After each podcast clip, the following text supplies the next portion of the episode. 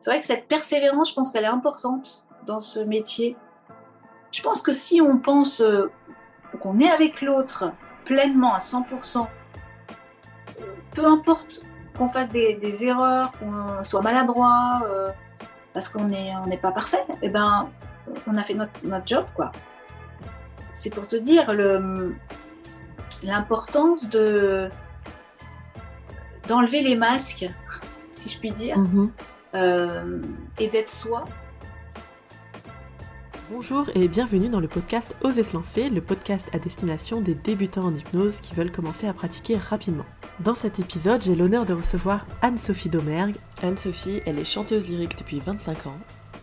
Elle est également hypnothérapeute et elle a créé des stages hypnose et voix qui ont l'air absolument passionnants. Je pense que ce sera mon prochain stage. On aborde avec elle le sujet évidemment de la voix dans l'hypnose, un sujet qui finalement n'est pas très évoqué. On en parle souvent en gros, en général, jamais vraiment dans le détail. On nous dit de baisser la voix d'un tiers de ton, etc. Mais finalement, on ne sait pas très bien comment poser notre voix ni comment s'en servir. Et pourtant, comme le dit Anne-Sophie, c'est notre principal instrument dans une séance d'hypnose. Ce podcast a été absolument passionnant à enregistrer. On va parler donc de voix, on va parler de la légitimité évidemment, de l'échec. On va parler également de discipline et de détermination qui sont les maîtres mots d'Anne-Sophie. Je vous souhaite une très belle écoute à tous. Et on se retrouve nous sur la page Oser se lancer sur Facebook ou encore sur Instagram.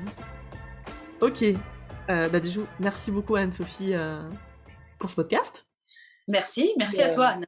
Je vais te proposer de te présenter, tout simplement. Euh. Ok. Alors moi, bon, bah, je, donc, je m'appelle Anne-Sophie. Je, alors, me présenter. je suis une femme. Euh, je, alors, moi, j'ai fait 25 ans d'art lyrique, donc euh, de chant, d'opéra. J'ai démarré très très jeune, l'envie de chanter, l'envie de, de, crier à la base en fait. Donc c'était quand même le chant comme une vraie thérapie pour moi. Euh, je viens de Poitou-Charentes, donc j'ai fait euh, la fac de musicologie à Poitiers, exactement où je suis née. Et puis je suis montée à Paris assez rapidement parce que je voulais, je voulais être chanteuse en fait très très tôt. Hein. À l'âge de 15 ans, je voulais être chanteuse professionnelle et dans l'opéra. Pourquoi mmh. l'opéra? Je ne sais pas trop. Ma grand-mère chantait donc quand elle était jeune. Il y a certainement un peu des, gènes, mais euh, je, voulais travailler ma voix surtout. Je voulais trouver des sons et explorer mon corps en chantant. Voilà. Donc, je suis montée à Paris, je suis rentrée au conservatoire d'Aubervilliers où j'ai eu mon premier prix. Et puis, je, alors, je me suis mariée très jeune aussi. Je me suis mariée à 23 ans. Je suis toujours mariée depuis 21 ans maintenant. Et euh, j'ai une fille de 19 ans. Voilà. Avec un mari qui est musicien, batteur, professionnel et percussionniste. Et puis, euh, comment j'en suis venue à l'hypnose? C'est suite à une dépression, en fait. Suite à une dépression, en 2007, j'ai commencé à plus du tout avoir envie de chanter. Je savais pas trop ce qui m'arrivait. Enfin, voilà, plus le goût à chanter. Et surtout, j'ai sombré dans l'anorexie. J'avais déjà fait une anorexie très grave à l'âge de 15 ans, où j'ai failli mourir, clairement. Euh, donc hospitalisée, etc. Et en 2007, j'ai euh, récidivé euh, avec vraiment des idées suicidaires, etc. J'ai fait deux tentatives de suicide d'ailleurs, 2008 et 2009. Donc, euh, bah, je suis allée dans des cliniques euh, un peu partout et quatre mois à Sainte-Anne. Donc, quatre mois enfermée à Sainte-Anne. Donc, je garde un souvenir terrifiant. voilà, on était traités comme des chiens. C'était une prison, une véritable prison, mais il fallait certainement que j'en passe par là. Hein, voilà. Bon, j'étais très, très médicamentée aussi j'avais des médicaments qui m'ont poussé un peu au suicide, il faut dire, euh, parce que j'étais un vrai légume, aucune émotion, rien. Et puis, euh, j'ai fait beaucoup de, de thérapies donc euh, traditionnelles, hein, psychothérapie, analyse trois fois par semaine pendant des années, à, comprendre pourquoi j'en étais là. Mmh. et, et, en fait, ça ne changeait pas mes symptômes, ça ne me changeait pas ma souffrance. Je comprenais plein de choses, mais ça me brassait, ça me brassait. Et je, rien qui changeait en fait. Je souffrais toujours autant. Donc un jour, mon mari rencontre une musicienne qui lui dit, tu sais, moi je vais voir une hypnothérapeute, euh, ça me fait beaucoup de bien, j'ai plus d'angoisse, etc. Et mon mari me dit, est-ce que tu veux essayer? Euh, Je lui dis, vas-y toi d'abord. Le courage. voilà. Et puis après, voilà. Donc j'ai laissé revenir euh, il, a fait, il a fait mine qu'il était un peu sonné, etc. Mais il m'a dit, elle va te plaire. Hmm. Donc je suis allée voir cette femme qui ensuite a été ma formatrice. parce que moi, j'ai pas fait d'école, j'ai pas fait l'art, j'ai pas fait, voilà, pas fait d'école spécifique. Donc, cette femme est, vraiment une femme, je dirais, un peu barrée, un peu, voilà, elle vit dans son trou en Aveyron, elle veut voir personne, elle n'a pas d'eau, pas d'électricité, enfin vraiment c'est une sorcière un peu. Hein. Mais elle a, elle a eu une influence sur, euh, sur moi, sur ma vie extraordinaire, vraiment. En dix mois, déjà en quatre mois, j'avais plus de crise de boulimie parce que je faisais des crises euh, vomissements répétés, etc. Euh, plus rien, plus d'envie de ça. Et puis en dix mois, c'était une métamorphose assez bluffante, avec reprise de poids, etc. Et donc, euh, elle m'a dit, est-ce que tu veux, que je te forme? Ah, bah, bon, J'ai réfléchi un peu parce qu'il y avait un coût quand même, ça coûtait un peu cher. Euh, et puis j'ai dit oui. J'ai dit oui, et pendant deux ans, un week-end par mois, on était un petit groupe de sept. Et donc, on se retrouvait pendant donc, deux jours. Et il y a eu trois sessions de dix jours, donc assez intenses, dans des lieux très naturels, d'ailleurs, euh, près de la nature, etc. Et donc, on a continué euh, bah, le travail sur soi tout en étant formé, mmh. avec vraiment des, bah, plein, plein de choses super. Quand moi, j'ai tout de suite pratiqué. Je me suis dit, tiens, je vais m'entraîner tout de suite sur ma famille, sur mes proches, sur mes amis, voir si ça marche. Et puis, j'ai eu des super retours tout de suite. Donc, je me suis dit, ah, il y a peut-être quelque chose là. Puis, ça me plaisait surtout. Ouais. Ça, fait une sacrée formation, en fait, du coup, parce que un week-end par mois pendant deux ans, plus deux ans. les 30 euh, jours. 10 jours, voilà. Ah, et ensuite, euh, ouais, ensuite, parce qu'il n'y avait pas de papier, il n'y avait pas de certificat à l'issue de ça, euh, je me suis dit, il faut que je fasse une école. Donc, j'ai fait le CERFPA à Nice, euh, ce qui est une école par correspondance. Ok. Voilà, où là, j'avais des cours par correspondance, mais pour moi, c'était les doigts dans le nez parce que mmh. les connaissances de base, je les avais. Et ensuite, il y a eu trois stages de cinq jours là-bas à Nice. Donc, j'ai fait les trois stages de cinq jours. Et à l'issue de ça, j'ai eu mon certificat de maître Prat. voilà. Donc, j'ai pas attendu trop avant de m'installer, en fait. C'était très, très rapide parce que comme ça marchait sur mes amis, euh, bon, je me faisais pas payer au début, mais mes copines, elles me faisaient des, petits cadeaux en retour, etc. Et puis elles me disaient, mais c'est bluffant, là, il se passe plein de choses. Bon, d'accord. Et un jour, je suis allée voir ma kinésio. J'avais une kinésio qui m'aidait, mais la kinésio, pour moi, c'était pas assez euh, fort. Enfin, j'aimais bien ça, mais bon, pas, ça allait pas assez profondément. Mais oh, c'était en juin 2015, je me rappelle, et elle me dit, je te mets au défi de trouver un cabinet sur Paris en septembre. Waouh J'aime bien les défis comme ça. Ah, j'adore, j'adore. Donc du coup, euh, je l'ai bien écouté, puis je lui ai dit, mais elle a raison en fait. Bon, euh, elle a raison. Tant pis si j'ai personne, mais je vais, je vais chercher. Donc j'ai commencé à chercher. Le premier que j'ai trouvé sur les annonces, euh, c'était Caducé, tout ça. J'ai eu un coup de cœur. Je suis allée visiter gros coup de cœur. En fait, j'en ai vu deux autres après, mais c'était le premier qui, était le bon. Donc, en plein cœur de Paris, Châtelet. Je me dis, personne ne me dira que c'est trop loin. Au moins, c'est en plein milieu. J'ai pris un truc super euh, wow.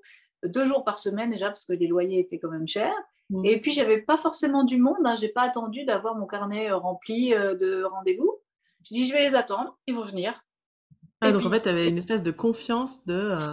Ben ouais, j'ai pas eu de mal à m'installer en fait parce que j'aime bien moi me lancer des défis en fait.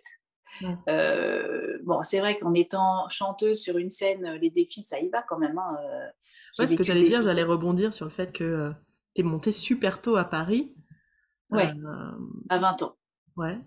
Et je sais pas, enfin, comme on est sur le podcast Oser se lancer, tout de suite, moi oui. je dis, t'as pas eu peur ou, ah, En fait, si, si, si, parce que c'est très aléatoire le métier d'artiste en plus euh, intermittent du spectacle. Euh, si tu fais pas tes heures, tu n'as pas d'essai, pas d'essai, tu n'as rien. Donc effectivement, je suis montée à Paris, mais c'était tellement un rêve en fait. Moi, la Tour Eiffel, le, euh, Paris, Paris pour moi, c'était c'était ma vie. Il faut que fallait que je monte. Donc si, si, j'ai eu peur parce que je suis bourrée de trouille, moi. Hein. Je suis bourrée de trouille. Je suis une anxieuse, une angoissée. Mais j'en fais quelque chose, je crois, parce que je, saute, je saute en fait. Je dis bon, on verra bien. Et j'y vais. Et, ça marche. bah ouais, ça marche. Même si je vois rien, en fait, j'y vais. Alors, je me suis pris des, des gadins, attention, hein, je suis pas. Euh, j'ai fait des expériences, voilà, qui n'ont pas euh, été concluantes par rapport à ce que mon mental attendait aussi, mmh parce que je me suis fait des scénarios. Mais en fait, je me dis, bah, c'est comme ça, c'est pas grave je vais me relever et puis on va changer de tactique, on va faire autre chose. Mais au niveau du chant, en tout cas, non, non, ça a été. Euh, une persévérance. Et puis voilà, j'ai montré mon caractère aussi. Et puis j'étais sur scène facilement pendant 25 ans. Ouais, du coup, ça a dû bien t'aider cette persévérance dans l'hypnose aussi. Le fait de d'aller et puis te dire bon bah voilà, de toute façon ça va venir quoi. Exactement, ça va venir. Je me souviens encore du premier qui est venu me voir. C'est aussi le dernier qui est venu me voir dans ce cabinet. C'est très étonnant. Ça a été le premier et le dernier, parce que je suis restée deux ans à Châtelet, j'ai changé de cabinet. Là, j'en suis dans deux différents, 14e et 16e. Et, euh, euh, ouais, ouais, c'est, c'est, vrai que cette persévérance, je pense qu'elle est importante dans ce métier. De, disons, si on, on attend beaucoup les résultats, hein, ça, ça, c'est toujours ça, c'est, les résultats, les résultats, surtout quand quelqu'un vient pour perdre du poids ou pour arrêter de fumer, il y a un résultat très très concret qu'on attend. Et, quand il n'est pas là, je mince, j'ai raté. C'est un peu ça, c'est mince, j'ai raté, ou j'ai pas fait bien mon truc. Ou, euh. Puis en fait, ça, je l'ai vite euh, évincé parce que je savais en formation, c'est toujours ma formatrice qui me revient parce qu'elle est exceptionnelle, elle me disait toujours, euh, il y a certainement des nœuds invisibles derrière qu'on ne soupçonne pas, qu'on ne voit pas forcément. Et ça, ça dépend pas de toi, ça dépend pas du, du praticien, quoi ça dépend, la personne, elle est peut-être pas, il y a peut-être autre chose avant, il y a peut-être autre chose par-dessus. Mmh. Donc j'ai vite dédramatisé, euh, voilà. Après, il y a une dame, je me souviens, voulait perdre du poids. Euh, effectivement, elle n'a pas perdu de poids avec moi, mais elle a retrouvé une énergie incroyable. Mmh. Et ça, c'est, bah, on a bougé autre chose, quoi. Elle était très contente de cette énergie. Et au bout d'un moment, j'ai dit, écoutez, on va peut-être pas continuer ensemble. Euh, je pense que je suis pas la bonne personne pour vous, donc je vous envoie à d'autres personnes. Elle n'était pas contente. Hein. Mais en même temps, les personnes avec qui ça n'a pas marché, euh, c'était que je m'entendais pas avec elles. Il n'y avait pas un bon feeling aussi. Tu le savais dès le départ, ça? Tu le sentais à la, première ah séance avec les mecs, euh, ça passait pas? Ah ouais, c'était surtout des mecs, mais elle, elle était, elle était euh, vraiment dure. quoi. C'était une proviseure de lycée, je me rappelle. Elle était dure avec moi, elle était genre, allez-y là, montrez-moi votre truc. Oui, et puis elle voulait rien faire, elle voulait pas participer à la séance. Hein. genre, euh, endormez-moi et puis faites-moi maigrir, quoi. Wow. Et puis surtout, le, pour l'arrêt tabac, j'ai eu plein d'hommes très insolents, vraiment très très insolents avec moi, les bras croisés, jambes croisées. Euh, ouais, ouais, rigole toujours avec ta petite tactique, là, ça marchera pas. À me démonter comme ça. Donc, je savais que ça allait pas marcher. Ok. Déjà. Et ça, c'est des choses que ou t'en fais quelque chose dans la séance ou du coup, du coup ton, ton truc c'est plutôt de renvoyer et de dire bah c'est bon moi je vais pas me faire chier avec ça. Non j'en fais quelque chose. Ouais. parce que je suis persévérante on revient toujours à ça. Bah oui je vais jusqu'au bout je me dis ah non pourquoi il me parle comme ça quoi? Mmh. euh, qu'est-ce qui fait qu'il me parle comme ça et qu'est-ce qui fait que chez moi ça génère un, stress? Parce que tout de suite moi je j'arrivais pas trop à être dans l'état optimal quoi. Euh, ça me sortait de l'état d'hypnose ça me ça, ça, faisait réfléchir. Je me dis quand mmh. ça passe par ma tête c'est mort là donc en fait, euh, bah, je me remettais en question, mais ça, j'aime pas faire des séances comme ça. En fait, j'aime pas parce que ça passe par la réflexion. Et pour moi, l'hypnose, c'est pas de la réflexion. Ouais, c'est toi. C'est quoi pour toi l'hypnose? Bah, pour moi, l'hypnose, c'est euh, c'est une, une, démarche d'amour par le cœur. Voilà. C'est un ressenti euh, profond, intense, une connexion intense avec la personne, donc un rapport à l'autre extrêmement fluide, fort et profond, voilà. Mmh euh, et, et, ça ne doit pas passer par, la, par le mental. Je ne dois pas calculer, en fait. Ok, c'est intéressant ce que tu dis. Je regardais là le live, je sais pas si tu l'as vu, de euh, Philippe Miras et Jean Dupré. Ils se sont fait un petit trip euh, live la semaine dernière à, parler, à partir dans tous les sens. Et à un moment, il parle justement de cet amour profond dans la ah séance. Et où Philippe dit Oula, mais moi je veux même pas entendre parler d'amour, ça peut aller trop dans des dans des hmm. sens particuliers quand on parle d'amour profond, de machin. Donc euh, moi, c'est pas un mot que j'emploie euh, dans mes séances ou quoi. Ah bah chacun après son, sa définition du mot amour. Hein. Hmm. Ben, moi, euh, j'ai jamais eu de problème avec aucun homme. Il n'y a, a pas eu de, de choses qui ont montré. voilà, c'est amour pour moi, c'est c'est vraiment être avec l'autre, être lié, mais il y a que, que, cette personne qui compte pour moi pendant une heure quoi. Mmh c'est la seule personne au monde qui existe, c'est la personne. C'est tous les mots qu'elle me dit, tout ce qu'il y a derrière ces mots. Euh, donc, je, suis complètement euh, avec elle. Et c'est ça pour moi. Hein. C'est pas euh, ah, je vous aime tellement que vous allez voir. Non, non, je suis pas du tout mielleuse. En plus, j'ai tendance à être un peu cash quand il faut être cash. Et puis, mais ça n'empêche pas l'amour. Et puis quand je cache, j'explique bien que c'est au mental que je parle aussi, pour que la personne ne se sente pas agressée ou quoi que ce soit. Ok, donc toi, dans, dans l'idée où, justement toi tu lâches ton mental, c'est que tu es plus dans le ressenti du lien à l'autre, que c'est l'autre qui existe pour toi dans la séance, voilà. plus toi. Bah non, moi je suis. Alors moi je suis. C'est intéressant ce que tu dis parce que aussi je suis là sans être là, c'est-à-dire que je pense qu'il faut toujours une attention à son corps. Ouais. Et c'est là où la voix peut être importante, certainement d'ailleurs. C'est-à-dire que si j'ai soif, euh, si, je veux dire, on n'est pas complètement absent à ses ressentis, ah non. parce que sinon, non. plusieurs. même à ton mental d'ailleurs. C'est difficile d'être complètement absente de tes pensées, de tes projections. Euh. Oui, oui, et encore, ça, c'est pas le plus dur, je trouve. Mmh. C'est plutôt, euh, je, me ramène parfois à mes sensations, je dis attends, attends, là, j'ai froid, là j'ai soif, je m'arrête, je fais silence et je bois, euh, je prends un pull si j'ai froid, euh, voilà, je fais attention aussi à, à, mon corps. Quoi. Après, le mental est peut-être moins là, mais c'est vrai qu'il y a des projections, forcément, surtout quand la personne arrive avec des problématiques qui me concernent aussi ou qui mmh. font écho à ce que j'ai vécu. Et voilà. Et après, il y a eu toute alors cette histoire pour continuer dans ma présentation de voix, c'est-à-dire que je me suis dit qu'est-ce que je peux faire pour euh, continuer à chanter? Parce que je voulais pas complètement laisser tomber le chant suite à cette dépression.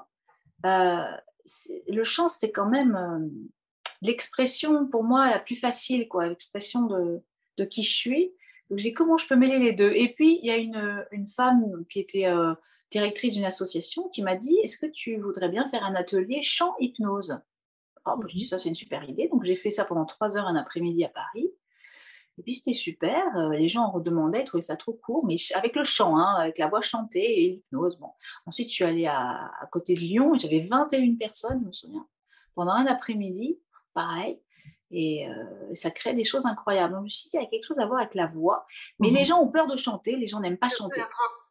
Puis moi, je suis pas prof de chant. J'ai jamais aimé être euh, prof de chant. Donc je me suis dit, je, la voix, il y, y, a tellement d'aphonie, de gens qui sont aphones, qui ne savent pas placer leur voix. S'ils n'ont plus de voix, ils peuvent plus travailler, quoi. Donc comment ils font? Et là, euh, on n'a plus de travail. Et là, du coup, on se rend compte que la voix, elle est vraiment importante, y compris au téléphone. Mmh C'est-à-dire que moi, je ne veux pas prendre d'Autolib ni quoi que ce soit parce que je veux parler aux gens et je veux entendre, moi, non seulement leur voix, mais je veux qu'eux, ils entendent la mienne surtout. Tu penses à quoi qui passe à travers ta voix?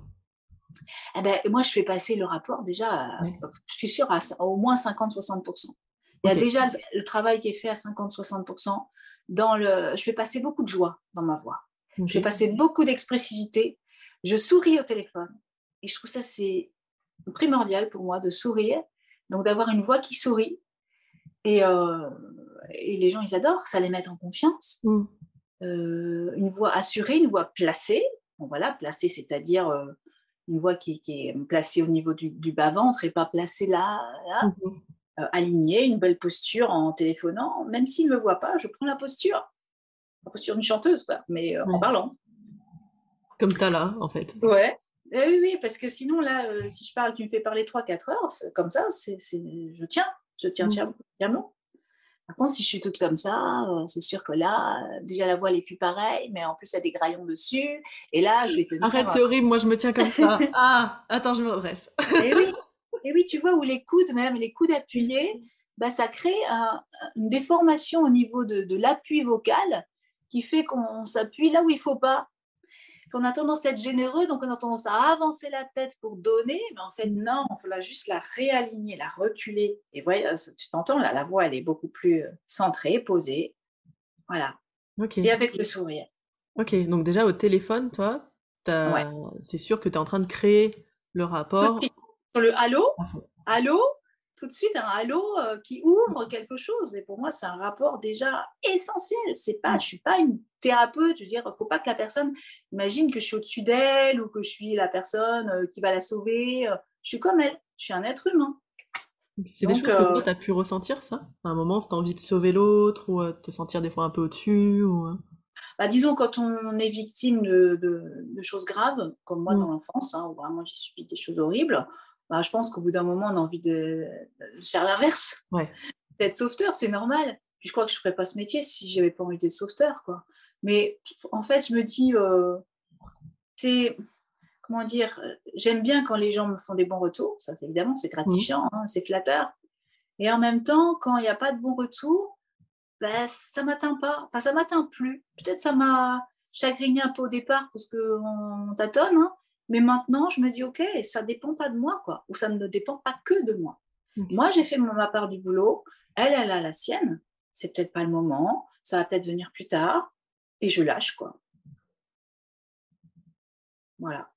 Tu l'as appris, ça, à lâcher, ou c'est quelque chose que tu avais déjà euh, assez facilement? Moi, tu vois, par exemple, c'est un truc que j'ai assez facilement lâché, même peut-être des fois trop. Oui. Parce que du coup, je prends plus ma responsabilité euh, de pratique. Ah oui.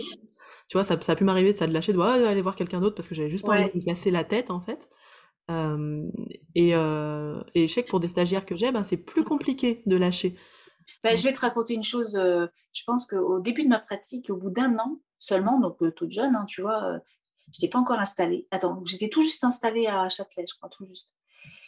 Euh, au mois d'août, euh, j'ai suivi un alcoolique pendant allez, euh, six mois à peu près, un alcoolique dépressif, vraiment très très mal. Et il s'est pendu. Hmm. Il s'est pendu au mois d'août. Bon, donc ça m'a évidemment, ça m'a fait quelque chose de le savoir, de l'apprendre, parce que tu dis toujours, bah voilà, j'ai pas réussi, machin. Mais deux mois plus tard, rebelote avec un musicien qui m'avait harcelé euh, comme quoi il voulait que je change euh, euh, sa copine, enfin c'était même pas sa copine, c'était une femme qui, dont il était amoureux, il voulait que je fasse en sorte qu'elle devienne amoureuse de lui. Et donc il me bassinait de mots, mais toute la journée, toute la journée, toute la journée, jusqu'à un moment où j'ai dit, écoute, stop, j'ai une vie de famille aussi, moi, stop, mhm. arrête, s'il te plaît, je ne peux pas changer l'autre déjà, je peux pas, je suis pas une magicienne, ça n'existe pas, voilà. Et il est allé se pendre juste après mon mot. Donc vraiment deux mois après, deux pendus comme ça, c'était un gars en plus très attachant, puis jeune, quoi, il avait 40 ans. Euh, bon. Donc, et là, je me rappelle que euh, je suis allée tout de suite dans la piscine. je, suis, allée à la piscine direct. J'avais besoin d'eau, j'avais besoin de. Et quand même, pendant une semaine, euh, j'étais pas bien, quoi. J'étais pas bien, donc j'ai eu du mal à lâcher. J'ai je me suis sentie un peu coupable, mais pas trop non plus, parce que je me suis dit, tiens, voilà, tu as, mis, tu t'es protégée, quoi. Tu as mis un cadre. Mmh. Et lui, ben voilà, il a fait son choix, il a fait son choix. C'était seulement juste après mon mot, donc euh, forcément, euh, bah, ça brasse quoi. Et ça, c'était au tout début. Donc, je peux te dire, avec ça, déjà, tu es bien formé. Euh, et tu, te dis, bon, bah, peut-être lâcher un petit peu, quoi. Y a, toi, tu fais ce que tu peux avec le jour J, déjà, ton état du jour, avec la personne, ce qu'elle t'amène. je pense que si on pense qu'on est avec l'autre pleinement à 100%, peu importe qu'on fasse des, erreurs, qu'on soit maladroit, euh, parce qu'on n'est on pas parfait, eh ben, on a fait notre, notre job, quoi. Et puis, euh, juste être fier de ce qu'on fait, satisfait, et puis voilà, c'est comme ça. J'ai remarqué aussi que les jours où je suis plus fatiguée, ben, je fais des meilleures séances. Qu'est-ce qui te t'a fait C'est quoi le lien que tu as fait du coup? Et ben c'est le lien, c'est que je réfléchis quasiment plus quoi. j'ai encore plus d'intuition, encore plus de ressenti parce que j'ai plus de cerveau. quand je suis fatiguée, je dis voilà aujourd'hui je sais que je vais faire des super séances parce que bon, je dis pas qu'il faut être fatigué à chaque fois, mais j'ai remarqué ça. Arriver épuisé à vos séances. mais j'ai remarqué que c'était plus plus facile et euh, euh, il y avait moins de moins de calculs quoi. Hmm. Moins de projections, moins de après, c'est inconfortable parce qu'après, on est encore plus crevé sur l'après-coup. Mais et c'est dans le chant, ça me faisait pareil sur scène. Quand j'étais fatiguée, c'est là où je faisais des prestations euh, géniales. Géniales. Je lâchais des trucs, en fait. Combien de fois on m'a dit pour des rôles de lâcher euh, ce côté petite fille scolaire qui fait bien son taf. Euh, là, tous les artistes, ils sont comme ça. On cherche la perfection, hein, nous. Donc, voilà. Et puis, je me souviens d'une fois, je m'étais bien coiffée pour un premier rôle quand même. Je tenais deux heures et demie sur scène, non-stop, hein, chanter et parler en même temps, italien, français, etc. Et je m'étais fait une belle coiffure avec les cheveux remontés. Et le metteur en scène est arrivé, il m'a tout, tout décoiffé. Il dit Bon, allez, vas-y comme ça, paysanne. T'es une paysanne, hein, t'es pas. Euh, oh et ça m'a changé euh, mon interprétation du rôle. Hmm. Ça a enlevé le côté euh, je veux bien faire. voilà, et ça, euh, je trouve ça génial. Je te coupe, je suis désolée. Parce que j'y pense là et je me dis, ah, trop bien. Est-ce que tu penses qu'on joue des rôles en séance de thérapeute de, euh, et qu'on interprète un certain rôle? Ouais, je pense. Euh, si oui, est-ce que c'est important d'enlever les rôles et d'essayer d'être le plus à nu possible ou euh, de juste choisir le bon rôle pour nous? On interprète des rôles tout le temps. Mmh. Euh, déjà dans la vie, je pense qu'on se met des masques tout le temps et, et on veut même prendre des voix. Il y a quelqu'un qui me pose une question est-ce que c'est bien de prendre la voix de tel chroniqueur ou plutôt de tel chanteur pour plus d'efficacité en hypnose? Est-ce que, et Ah Quelle ouais? voix faudrait prendre? Mais en fait, tu prends ta voix, quoi. et ouais, ouais, c'est pour te dire le- l'importance de d'enlever les masques, si je puis dire, Mmh euh, et d'être soi. Je sais que Laurent euh, Bertin, il parle beaucoup aussi d'être authentique. Ouais. Et, euh, et plus on est vrai et naturel, et, et là, comme on fait là en ce moment, c'est du freestyle, je veux dire, c'est l'impro. Et, et je pense que l'hypnose, c'est de l'impro aussi, quelque part. Mmh Et moi, je n'avais pas du tout l'habitude de ça, puisque moi, j'ai j'ai fait 15 ans de piano où il fallait que j'interprète pile euh, les notes qui avaient marqué sur la partition. L'opéra demande une perfection, mais extrême. Genre, tu fais une fausse note ou tu te trompes de mots. Le lendemain, dans les critiques, euh, dans tous les journaux, tu as la fausse note et voilà. Donc, euh, c'est compliqué d'être soi, quoi. C'est compliqué d'être à la fois de lâcher, à la fois d'enlever le masque et de, faire bien. Mais euh, plus je suis moi-même et, meilleures sont les séances. Mais je pense que c'est une recherche de toute une vie aussi. hein. Ouais. Ouais, et puis ça a dû vraiment t'aider, en fait, finalement, l'opéra, de- d'aller Ah dans l'excès de, de rôle comme ça, de ce Ah ouais. perfectionnisme, et puis en plus, ça a dû te blinder contre la critique extérieure. euh, Je projette à fond là, hein, mais euh, Ah oui, je m'en suis pris plein de claques. Je me suis pris des, des grosses, grosses claques. Et c'est sûr que là, euh, bah, le jugement extérieur, du coup, tu te dis, bon, bah, ça va, quoi. Mm. Peu importe, quoi. Peu importe. euh, moi, je sais que j'ai fait de mon mieux ce jour-là. En plus, imagine, ce jour-là, tu n'es pas en forme ou tu es malade, bah, tu fais avec, quoi. J'étais beaucoup, euh, souvent malade sur scène maintenant. Bah, il fallait que je fasse rire 2000 personnes sans micro, vas-y. Euh, ouais, ouais. Donc en séance, je pense que c'est pareil. Oui, on doit se mettre des rôles parce que, encore une fois, ça dépend de l'état du jour. Donc euh, imagine, tu as une mauvaise nouvelle, mais un truc horrible qui t'arrive.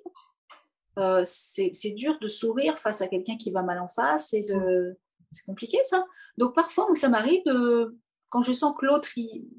ça coince chez lui, ça m'arrive de parler de moi, de Ouais. parler vrai et de dire d'où je viens juste pour être d'égal à égal avec l'autre et de faire tomber le masque du praticien qui sait mieux et qui sait bien. Et... Voilà. ouais, parce qu'on a cette posture, en fait, de base, de... Enfin, nos clients nous mettent là-dessus sur... euh, Même pour les débutants, hein, et ce que j'essaie des fois Ouais. c'est que personne ne sait que vous êtes débutant, à non, part vous, en fait. Donc, ça. euh, ils vous mettent déjà dans un rôle mais exactement. sachant. Donc, attention à, ce qu'on joue, nous, dans ce rôle. Parce qu'il peut Et nous oui. faire très plaisir, en fait, ce rôle. Tu l'as Bah, bien dit, euh, moi aussi, c'est un truc, le sauveur, ah bah, ça fait... On aime bah bien oui. hein, quand quelqu'un nous dit « Ah, vous avez changé ma vie, waouh, oui. Bah oui, c'est gratifiant. Pour l'ego, c'est super. Bah oui. Ça m'est déjà arrivé de me mettre. euh, Enfin, je fais très attention à, être physiquement à la même hauteur que la personne, voire même un peu en dessous. Ça m'est déjà arrivé d'être assise par terre et de laisser l'autre sur le fauteuil. Parce que sinon, euh, j'impressionnais trop, ou je sais pas, il y avait un truc qui faisait que l'autre me considérait comme son sauveur et je voulais pas ça. Ah, c'est intéressant que tu aies joué, du coup, sur les postures euh, physiques. de- Ouais, comme au théâtre en fait. Ouais. Comme au théâtre. Et donc, c'est ce que je fais dans mes stages.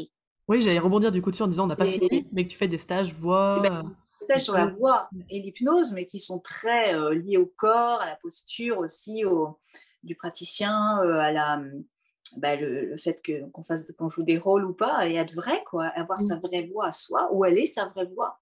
Et on n'est pas obligé de parler avec sa gorge, parce que tout le monde sait que les cordes vocales sont dans sa gorge, mais dans mes stages, je fais parler avec une autre partie du corps, celle qui me vient aussi, c'est pareil, je- j'essaie de ne pas réfléchir du tout dans ces stages-là, mais de vraiment me fier à mon intuition et de faire en sorte que la personne trouve un alignement, une, une assurance, une affirmation de soi, et puis surtout, comme sur scène, de, de tenir l'autre en haleine tout le temps, puisqu'on est quand même le leader, mhm. euh, de tenir, par exemple, un public, ou même quand tu regardes euh, un politicien qui parle à la télé, je vois et je sais et j'entends s'il a bien travaillé son texte ou pas. Dans le sens où quand la voix tombe et qu'on n'entend pas à la fin des mots, mais c'est qu'il n'a pas bien bossé son texte. Et quand on parle, quand on parle en l'écoutant, c'est qu'on n'écoute pas. Donc, pour tenir la personne et pour qu'elle puisse se faire son imaginaire, il faut suspendre comme ça. Et donc, comme au téléphone, allô, avoir une voix expressive, une voix enjouée, posée, mais toujours avec une espèce d'interrogation qui laisse la porte ouverte à, l'imaginaire de l'autre. Mais c'est génial parce que tu me captures complètement dans, ce que ah tu bah fais. Alors là, moi, je te regarde avec des yeux de poisson. Ah mais c'est génial, cette, euh, tu m'embarquerais. Euh. C'est ça. Mais sur scène, tu regardes un comédien et, je peux te dire que si la voix, si sa voix tombe toutes les phrases, le public, il va s'ennuyer, il va partir, ou je sais pas, il va regarder sa montre, il sera pas en état de transe. Par contre, s'il laisse comme ça la voix avec une suspension, et ça, on travaille beaucoup dans mes stages.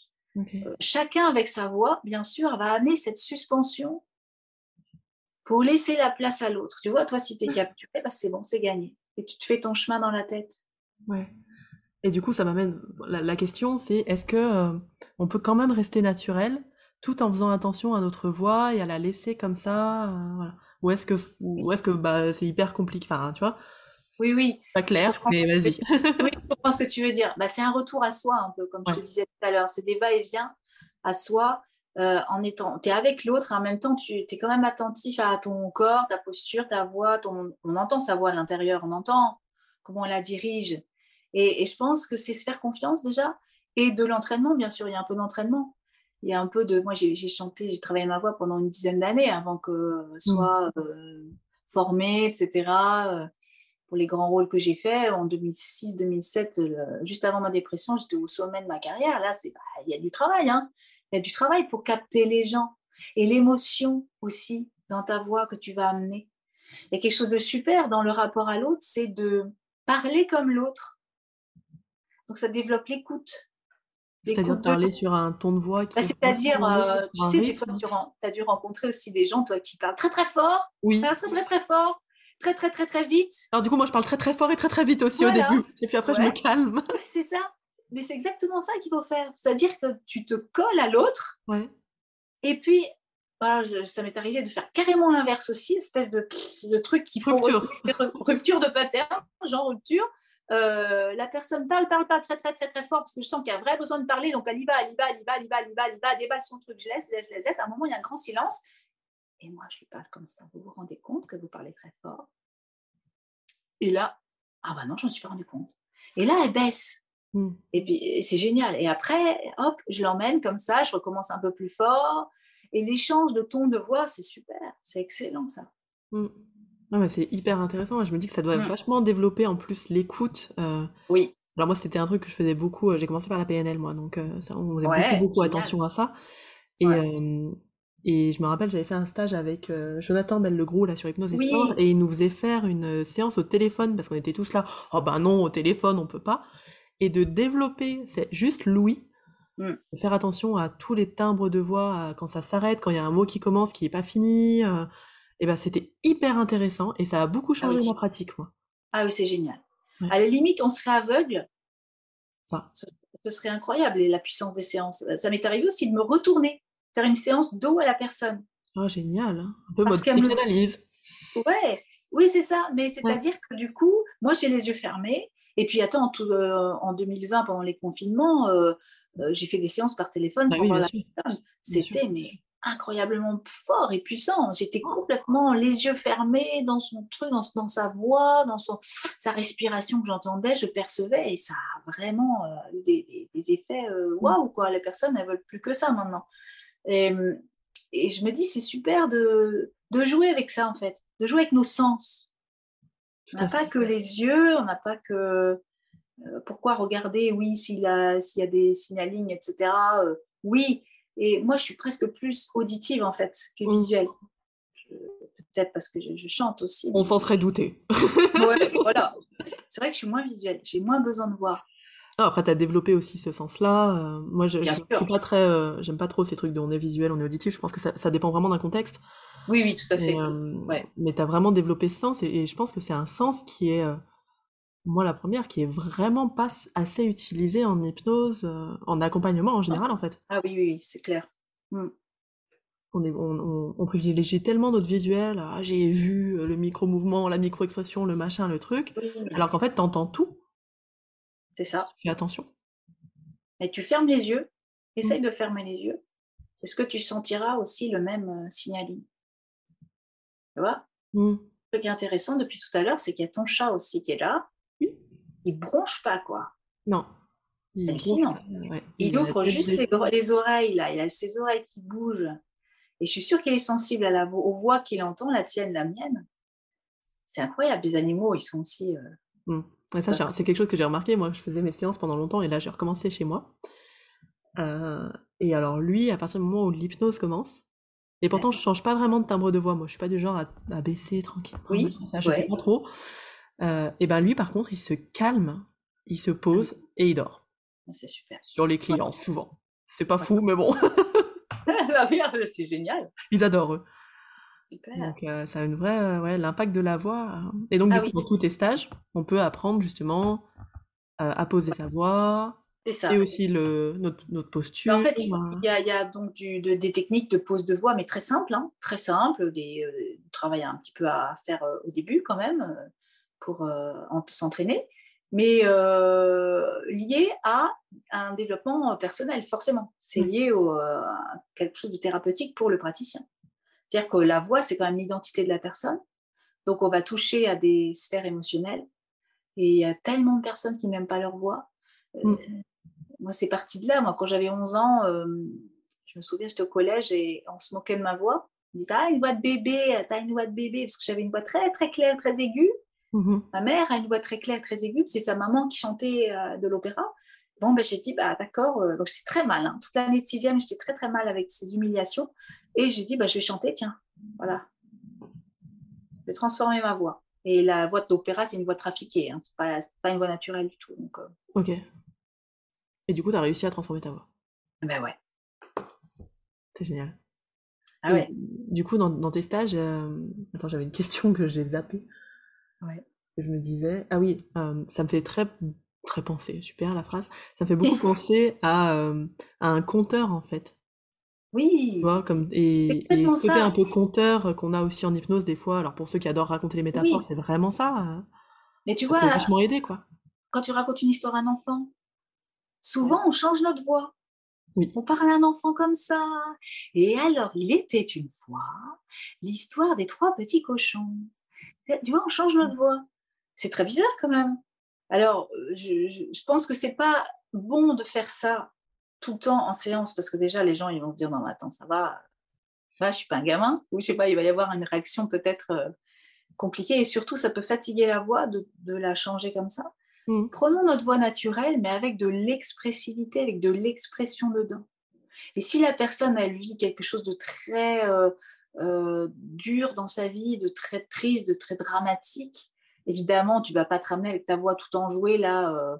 Il euh, faut aussi écouter le ton pour d'abord prendre son ton le même, le même ton, le même ton de, de tristesse, de dureté, comme ça. Et petit à petit, tu l'éclaircis. Et ça, j'apprends ça pendant mes stages effectivement. J'apprends à, moduler euh, les tons de voix en fonction des réactions, etc. Ok. Hyper intéressant. Ouais. Bah, en fait, on est notre instrument de travail. Hein. Notre voix, c'est notre instrument. On est humainement, euh, notre voix, elle est dans notre corps. Donc, euh, si tu es en mauvaise santé, si tu n'as pas une bonne posture, si tu manges pas bien, c'est une discipline, hein, la voix. Hein. Si tu veux garder une voix en bonne santé, c'est presque un boulot de sportif de haut niveau. quoi. Ok, parce que la voix, ça passe par tout ça, parce qu'on mange, par... Euh ah ouais. ah ouais, les aphonies sont souvent dues à des reflux gastriques, par exemple. Ok. Donc des mélanges d'aliments qui ne conviennent pas. Donc hop, on cible les aliments qui ne conviennent pas et on enlève souvent trop de produits laitiers. Il faut mieux éviter les mmh. produits laitiers, par exemple. Ok, mais c'est... je te rejoins totalement, on est l'instrument de, euh, mmh. de nos de en fait, de notre travail. Et, euh, Mmh. Et du coup, ça demande à prendre soin de nous, que ce soit au niveau, ben, comme tu dis, de la voix, au niveau de notre bien-être intérieur, au niveau de notre connaissance de nous, de... C'est ça. Voilà, bah, c'est ce que je fais dans mes stages. C'est génial. Oui, j'adore. ah, mais moi, j'adore. J'adore transmettre tout, ce que je sais déjà mmh. sur le domaine vocal et puis tout ce que je, pratique en hypnose, ben, on y va ensemble. Alors, j'invite pas que des hypnos à mes stages. Euh, et, ils adorent, ils adorent, c'est-à-dire, moi j'aime bien qu'il y ait un peu d'éclectisme.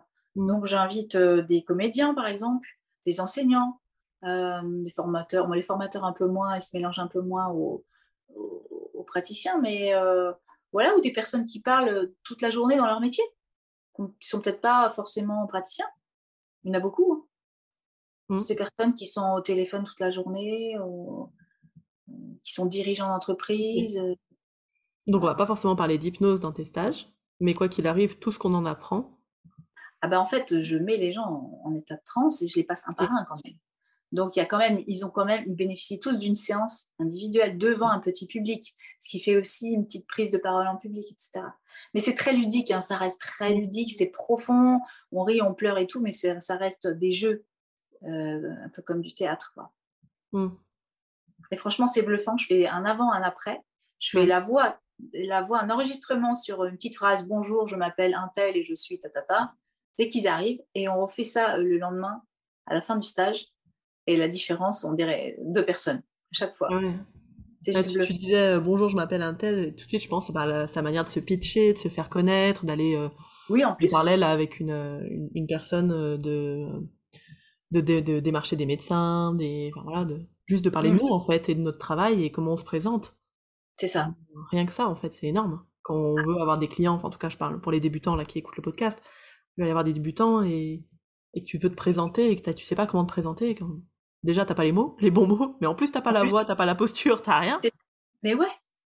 Tu vois un bonjour, bonjour avec un, un beau B, mmh. euh, ça, ça change tout. C'est comme allô, c'est pareil c'est une ouverture. Bonjour, je m'appelle papa et je fais ça comme métier, je suis un tel. Mmh ok, bien intéressant. Bah ouais.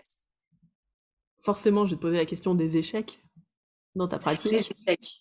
Ouais, alors... en as raconté. Alors, je sais pas si tu considères ça comme des, échecs parce que ton des personnes qui se sont suicidées sont quand même un sacré. En tout cas, je pense que c'était vraiment chouette de le raconter pour expliquer aux gens que ben on n'a pas tout le temps. Euh, des bons retours et qu'il y a des fois c'est très dur et je crois que et alors je sais plus où je crois que ça arrivait au moins une ou deux fois dans la pratique d'un accompagnant dans sa vie ouais. il y a des personnes qui se suicident euh. ah oui oui alors moi deux fois à deux mois d'intervalle euh, après un an d'hypnose je veux dire euh, je me dis bon bah je commence bien au moins j'aurais vécu ça bon après échec j'aime pas trop ce mot parce que euh, si cette dame là dont je, te parlais, avec qui, qui mm. était très dure et qui j'ai pas réussi, enfin, elle n'a pas, pas perdu de poids avec moi. Voilà, elle voulait perdre du poids, mais elle avait franchement, elle n'était pas obèse en plus. Hein, elle voulait grappiller sur 5-6 kilos. Euh.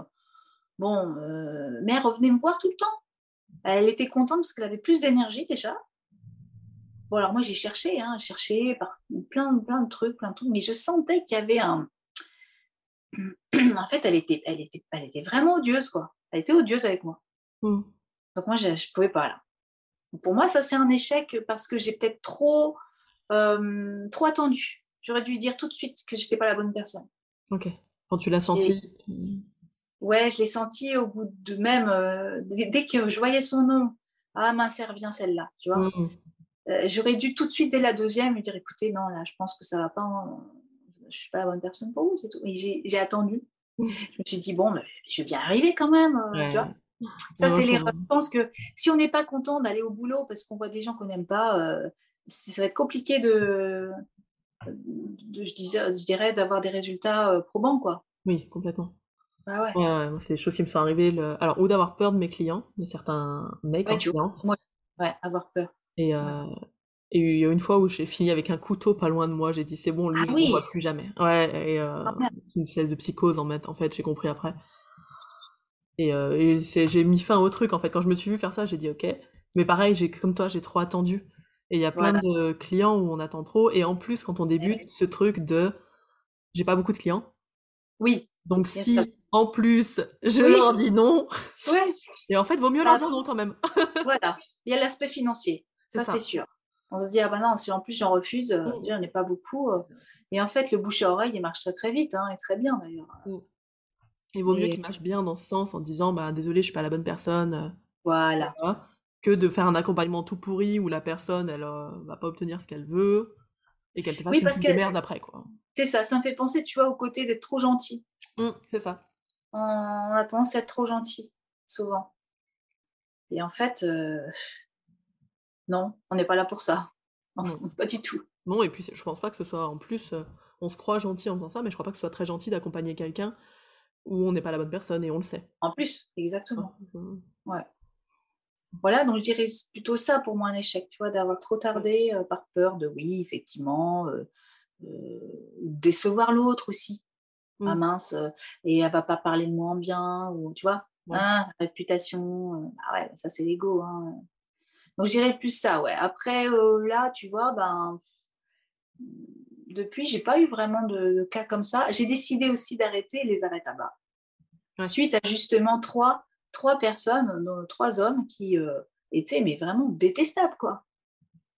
Genre la petite minette là en face, là, elle n'arrivera pas à me faire arrêter allez-y avec vos machins là. Et pourtant, j'ai fait une formation. Hein. Mmh. Sevrage tabagique avec Michel Martin. Bon, euh... eh ben non. Il faut dire que j'ai jamais fumé aussi. je suis pareil, je fais pas d'arrêt tabac parce que je comprends pas le concept en fait. J'essaie voilà. depuis que j'ai 16 ans, j'arrive pas. Ça, m'a pas aidé. Ça m'a pas aidé. Mais je voulais quand même, je sais quand même. Euh... Et, et, non. Et donc j'ai décidé d'arrêter. Donc maintenant, quand on m'appelle pour ça, je dis non. Ouais, je crois que c'est bien de choisir ses clients aussi. Euh. Voilà, du coup, je suis tranquille. Parce que sinon, sinon j'ai la boule au ventre. Quoi. Si j'ai la boule au ventre en allant travailler, en me disant non, mais ça, j'aime pas faire ça. Tu es, en échec direct. Ça, c'est un échec. Tu vois? Aller travailler Partir avec, la boule au ventre et te dire, euh, de toute façon, là, voilà, je suis pas bien avec ça. Bah, ah, c'est mort. Ouais. ouais tu peux pas te créer un bon rapport. Tu peux pas... Oui, puis alors avoir la boule au ventre quand tu es à ton compte. En plus. Indépendant, tu l'as choisi, tu te fais chier avec tout l'URSAF et compagnie pour être indépendant. Oui. C'est pas simple. Si en plus tu vois pas les gens que tu as envie de voir. En plus. Ça fait beaucoup. C'est ça. Et en plus, ça te rend malade après, donc c'est pas la peine. Ok, super. voilà. un, petit conseil pour, euh, pour tous ceux qui débutent et qui écoutent le podcast euh? Parce qu'en plus, Alors, pour beaucoup ta détermination. Euh, ouais. Ta discipline et ta détermination. C'est deux choses qui, je pense, oui. On peut. Ah oui, je suis très disciplinée, moi, ça c'est sûr. Discipline, détermination. Je dirais de, vraiment de tout en prenant soin des autres, parce que c'est un métier où on prend soin des autres, de vraiment pas s'oublier, quoi. C'est-à-dire de prendre soin de soi, de, de, prendre, de pas, de pas faire, enfin, moi je suis pas comme ça, c'est mon, mon, avis, hein, de pas faire des journées non-stop que des séances, que des séances, que des séances. Moi, j'aime bien équilibrer mes journées avec de l'aération, du sport, euh, ou du yoga, ou des, enfin, je fais de la musculation aussi, j'aime beaucoup depuis que j'ai repris du poids, que je vais mieux hein, au niveau de, de, mes maladies, tout ça. Euh, mais je continue et j'ai besoin de ça pour un équilibre en fait. Donc, euh, sport, bonne alimentation, euh, sommeil, veiller sur son sommeil, etc. Enfin, veiller sur sa santé en fait. Et pas que sur celle des autres. C'est vraiment se faire confiance que même si vous faites deux séances par jour, il y aura le bouche à oreille. Il suffit de tomber sur une personne, vous êtes en pleine forme, vous êtes euh, super connecté à l'autre, vous avez un bon rapport, bien aligné, etc., l'autre, il va parler de vous. Hein. Il n'y a pas de raison. Et même si ça ne marche pas, parce que c'est déjà arrivé, moi, même si la personne a un objectif, c'est pas atteint, ben, elle a quand même parlé de moi. Quoi. Mais c'est, je pense, très important de ne pas se passer après. Quoi. Moi, mmh. je suis très euh, sacrifice de moi. Tu vois, à la maison, euh, J'aime bien passer euh, les autres avant moi. Euh, donc, euh, je fais attention maintenant. Ça, se renverse un petit peu. Hmm. Je trouve plus d'intérêt à, à moi, peut-être parce que je vieillis aussi, j'en sais rien, mais plus attentive à ma santé. C'est chouette de faire attention aussi à ton équilibre. Voilà. Pour pouvoir Et même en séance. C'est-à-dire, si vous avez soif, voilà, moi j'ai toujours ma bouteille d'eau, mon thermos. Je conseille beaucoup les l'eau chaude et les, boissons chaudes pour la voix c'est excellent pour euh, enlever les, mucosités. Euh, et éventuellement, un, petit truc à grignoter. Si la personne attend dans la salle d'attente, c'est pas grave. Si vous avez un peu des, un besoin de, sucre, bah, vous prenez 10 euh, minutes. Voilà. Hmm. Ça m'est arrivé au début de me retenir, même de faire pipi pendant 3 heures, tu vois, parce hmm. que les gens étaient là. et sacrifice de toujours de moi par rapport à l'autre. Non, mais après, on n'est pas bien je rentrais chez moi, j'étais irritable et tout. Donc, quand j'étais à Châtelet, au début, j'avais sept séances par jour, les deux jours de suite, mais j'étais mais exécrable. Oh là là. C'était exécrable. Genre le, le... C'était lundi et mardi, le mercredi, c'était impossible de, de, faire quoi que ce soit chez moi. Ah. Donc c'était trop. Au début, je pense qu'on est tellement content et enthousiaste qu'on veut tout prendre, prendre, prendre, prendre à fond. Mais là, maintenant, euh, c'est terminé ça. Là, c'est 3-4 séances max. Euh, et puis, je suis très bien comme ça et j'équilibre mes journées. Euh, je, je, reste du coup en bonne santé et je fais mes stages et je suis contente. Voilà. Je pense qu'il ne faut pas chercher plus que nos capacités. Ou... Non, moi, après 4, euh, ouais, hein. moi. bah, 4, bah, c'est. C'est hein. Ah ouais, ça demande beaucoup d'énergie quand même. J'avais rencontré un. Quand je formais, j'avais rencontré un formateur, il disait qu'il faisait 10 séances dans la journée. Ah J'étais là, putain, l'abattoir, quoi. Comment À chapeau, hein. moi je félicite ces gens-là qui ont des énergies. Ah, je sais euh. pas, euh, je... pas si je les félicite, moi, parce que franchement. Après, je sais pas dans quel état il était. Tu vois, bah, s'il est bien avec ça. Chacun après son dose son, rythme. Mais quand il rentre chez lui, il doit pas être tout frais, quoi. Il pas être super sympa non plus. Et ouais, c'est ça. C'est que. Ah non, moi, quand, je, quand, je, vais bien contrôler un petit peu tout ce que mmh. j'ai à faire, etc. Et puis après, je. Ah non, déjà, si je me dis, oh là, là en plus, je me suis rajouté des séances avec tout ce que j'ai à faire, là, ça part déjà. C'est pas mal. Et là, c'est vous à l'échec, certainement. Mmh vraiment une bonne disposition d'état d'esprit, de corps, de cœur, et tout quoi. On est, on est un tout. Hmm. Bah, merci beaucoup. Bah de rien. Et puis ceux qui veulent travailler leur voix, surtout qui me contactent. Ouais, je mettrai tous les liens en commentaire pour, euh, pour rejoindre tes stages ou te contacter toi directement. Ouais, ça devrait être dans toutes les écoles euh, d'ailleurs, je crois. Vraiment. Merci Anna pour ton invitation. Merci beaucoup Anne-Sophie. Merci infiniment. Voilà pour cet épisode avec Anne-Sophie. Encore merci parce que c'était passionnant de parler de ce sujet qui à mon avis n'est pas assez abordé. Vous pouvez retrouver toutes les infos de l'accompagnement Oser se lancer, l'accompagnement pour mettre une claque au syndrome de l'imposteur et enfin se lancer dans la pratique rapidement et sereinement. Et pensez à télécharger le kit HypnoSafe, c'est le kit offert avec les 5 outils pour débuter dans la pratique. J'espère réellement que l'épisode vous a plu. N'hésitez pas à mettre des commentaires, c'est toujours intéressant d'avoir vos retours. D'ici le prochain épisode, je vous souhaite une belle journée et prenez soin de vous.